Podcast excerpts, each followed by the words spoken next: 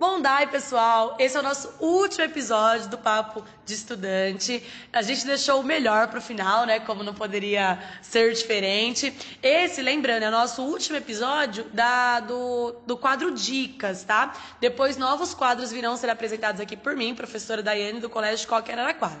Então, o nosso convite de hoje, para terminar bem, é ele, que é paz e causa ao mesmo tempo, porque ele é bem falsinho, né? Geminiano em pessoa. Demorou 10 anos para formar, tem um monte de cabelo branco ali mesmo, tendo 27 anos de idade.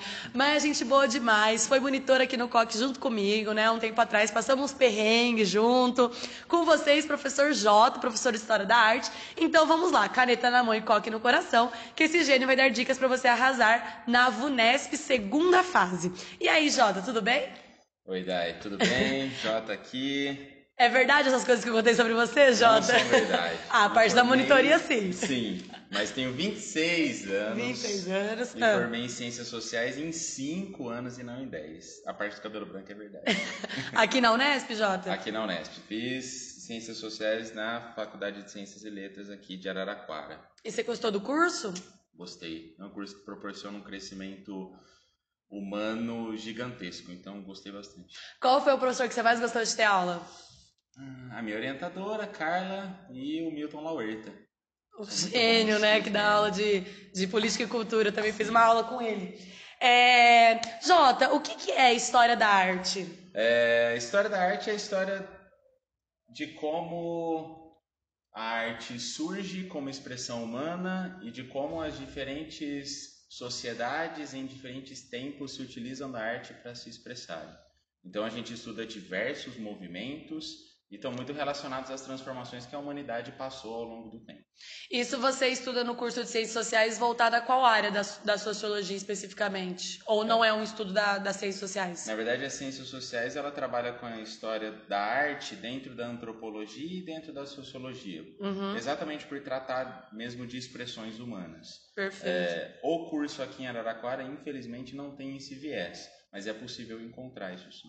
E quando você fala que é das expressões humanas, o que, que você quer dizer com isso? É, por exemplo, um movimento de dança, pintura, tudo isso é história da arte? É, hoje a gente considera que a história da arte tem, ah, que, a, que a arte em si tem diversas formas de expressão, Uhum. desde a dança e a pintura até intervenções que podem ser feitas em locais públicos, instalações dentro de museus. Então, é, a arte ganhou uma abrangência gigantesca nesses últimos anos. Por que você acha que é importante estudar história da arte especificamente? Por exemplo, a gente tem um, um dos vestibulares, que não é aqui do estado de São Paulo, mas da, do Paraná, né? Que é fãzaço de história da arte. Os, os vestibulares de São Paulo têm trazido um pouco mais esse aspecto. Por que você acha que está sendo relevante estudar isso?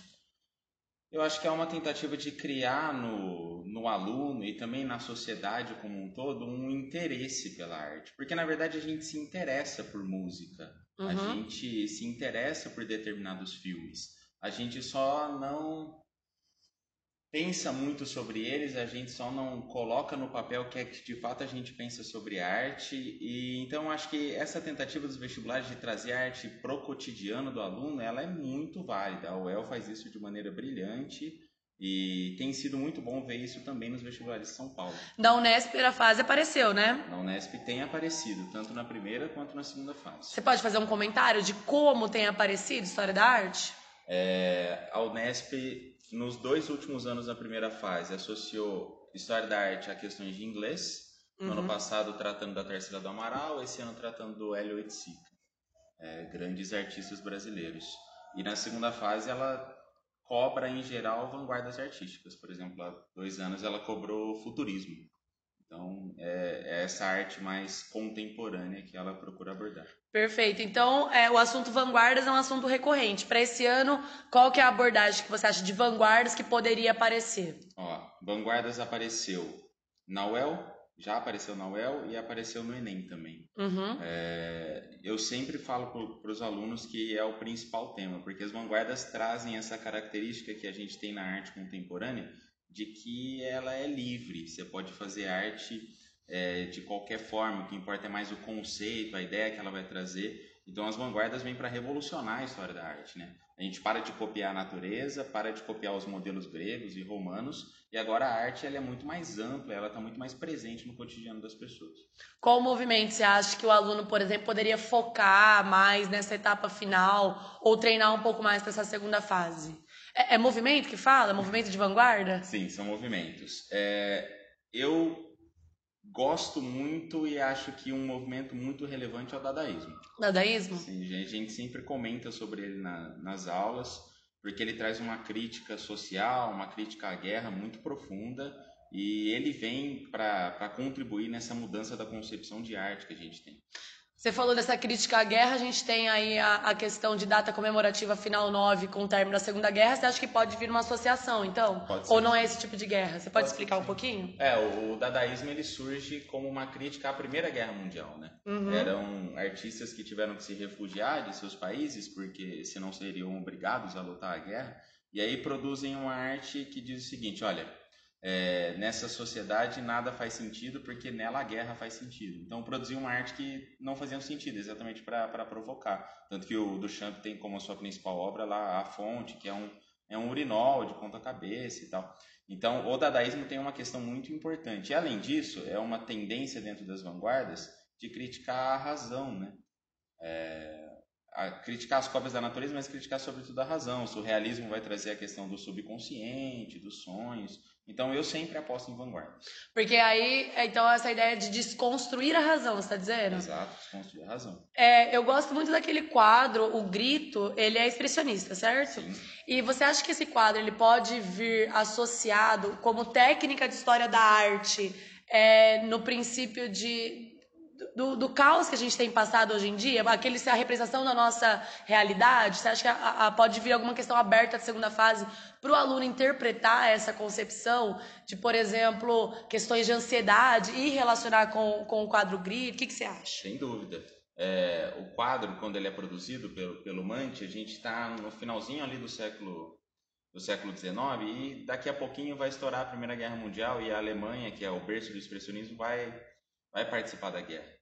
Então, o grito é um quadro que pode estar associado tanto a, a, problemas individuais, né, a questões individuais, como a questão da ansiedade, da depressão, mas também a questões coletivas, de um mundo que caminha hoje para o crescimento do movimento neonazista, por exemplo, para questões de conflitos armados que estão aí cada vez mais presentes, um mundo muito tensionado uhum. e que não sabe lidar com a sua diversidade, então eu acho que é possível.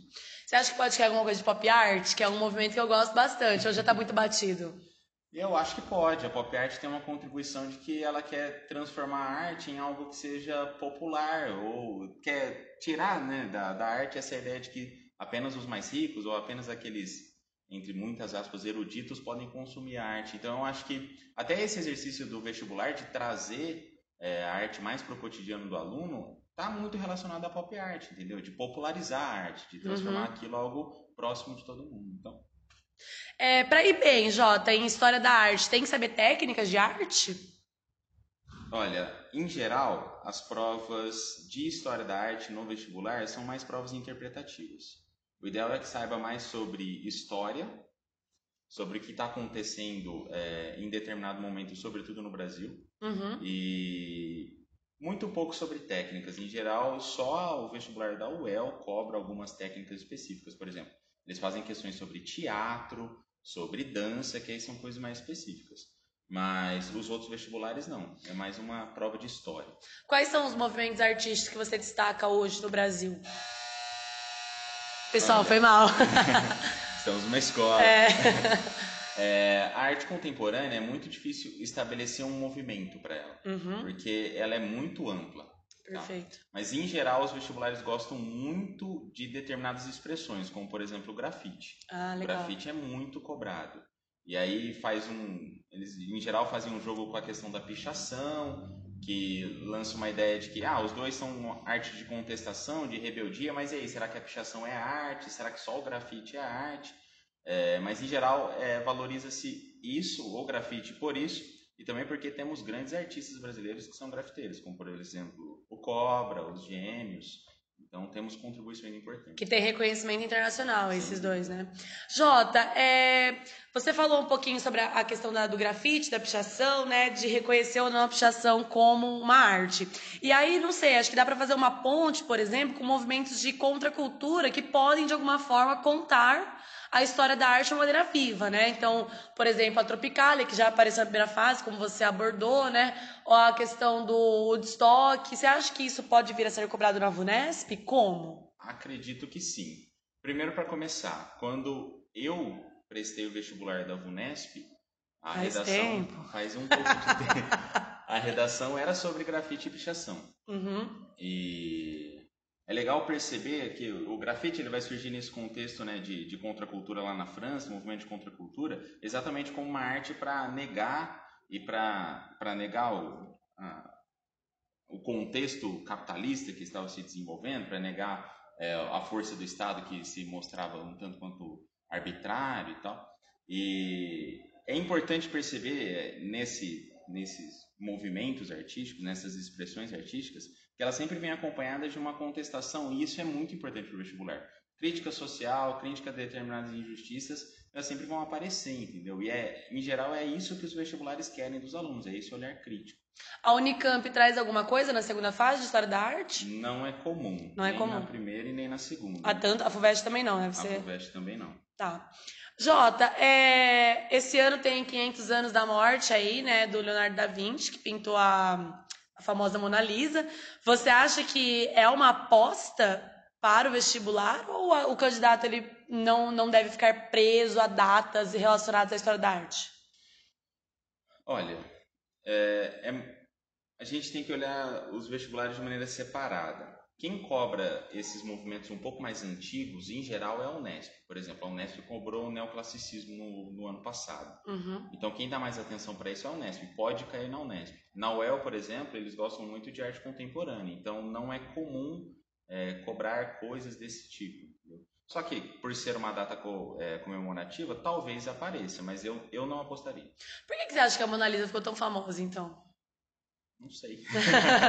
não, não dá para traçar um, sei lá, um perfil de, de, de arte que foi produzido na época e aí se destacou? Ela é, é revolucionária sobretudo por conta da, da, técnica do esfumato, né? Que é uma técnica particular do Leonardo da Vinci. Só que na minha concepção e na, na arte que se desenvolve no, nos últimos anos, nas últimas décadas, a Mona Lisa é uma cópia da natureza entendeu? Uhum. Não, ela não parte do interior do Leonardo da Vinci. Seria, na minha visão, muito mais interessante que ela partisse daí. Por isso que eu gosto muito mais das contribuições, por exemplo, do Van Gogh, do próprio Mante, que vão tra tratar e vão trazer para a gente as suas próprias dores, as suas próprias ansiedades, os seus próprios problemas. Perfeito. E a arte é, tem uma, uma frase famosa de um, de um falvista, que é o Dufy, ele diz o seguinte: olha, a, a, natureza é apenas uma hipótese, a gente pode pintar sobre diversas outras coisas. E o próprio Van Gogh vai dizer que eu pinto o que eu vejo, o que eu sinto e dane-se as regras. Então,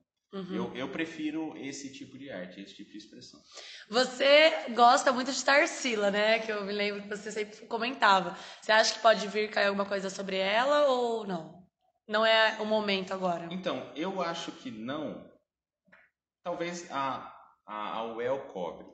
Uhum. Mas a Unesp já deu um enfoque muito grande para a terceira no ano passado. Ah, perfeito. Foram quatro questões sobre ela. Uhum. Então, não acho que, que vá cair. Mas na UEL pode ser porque ela é contemporânea nesse sentido? Sim, pode ser que apareça. E tem contribuições muito legais. É, é, é possível associar a Tarsila à questão da construção desse Brasil, é, a questão do, da imigração, de como são tratados os mais pobres no Brasil. Então, ela tem contribuições assim infinitamente importantes. Que pode vir intertextualizadas com a história. Por Sim. exemplo, é, a questão de Igual você falou da questão dos imigrantes, quadros voltados a essa temática. A questão dos trabalhadores no Brasil pode, pode aparecer. Perfeito. Jota, e como é que faz para o aluno? Qual é o melhor método da história da arte? Ele tem que ficar lendo teorias? Tem que vir na sua aula? Como é que é que você acha que é o melhor jeito da história da arte nessa reta final? Lembrando que o aluno está cansado, né? Sim. né? Olha, eu acho que o melhor jeito de estudar a história da arte, o jeito que mais pode contribuir para o aprendizado, é o aluno se deparar com determinada expressão artística, por exemplo, um quadro, e pensar nele por uns cinco minutos. O que é que ele entende daquele quadro. Uhum. Por exemplo, É, é possível perceber técnicas de determinados movimentos a partir disso, mas o que mais importa é tentar entender o que é que o artista está tentando transmitir para a gente. É, se ele faz uma crítica, se ele está demonstrando um sentimento, é, essa visão e essa interpretação é o que geralmente é cobrado do aluno, entende? Eu, o que eu sinto é que os alunos em geral não têm a, e a gente também, né, não tem a paciência de ficar muito tempo analisando de, determinada obra. Mas acho que isso é o mais importante. Então, parar e sentir o que ela quer dizer, basicamente isso. Exato. Mexer com o interior. Sim.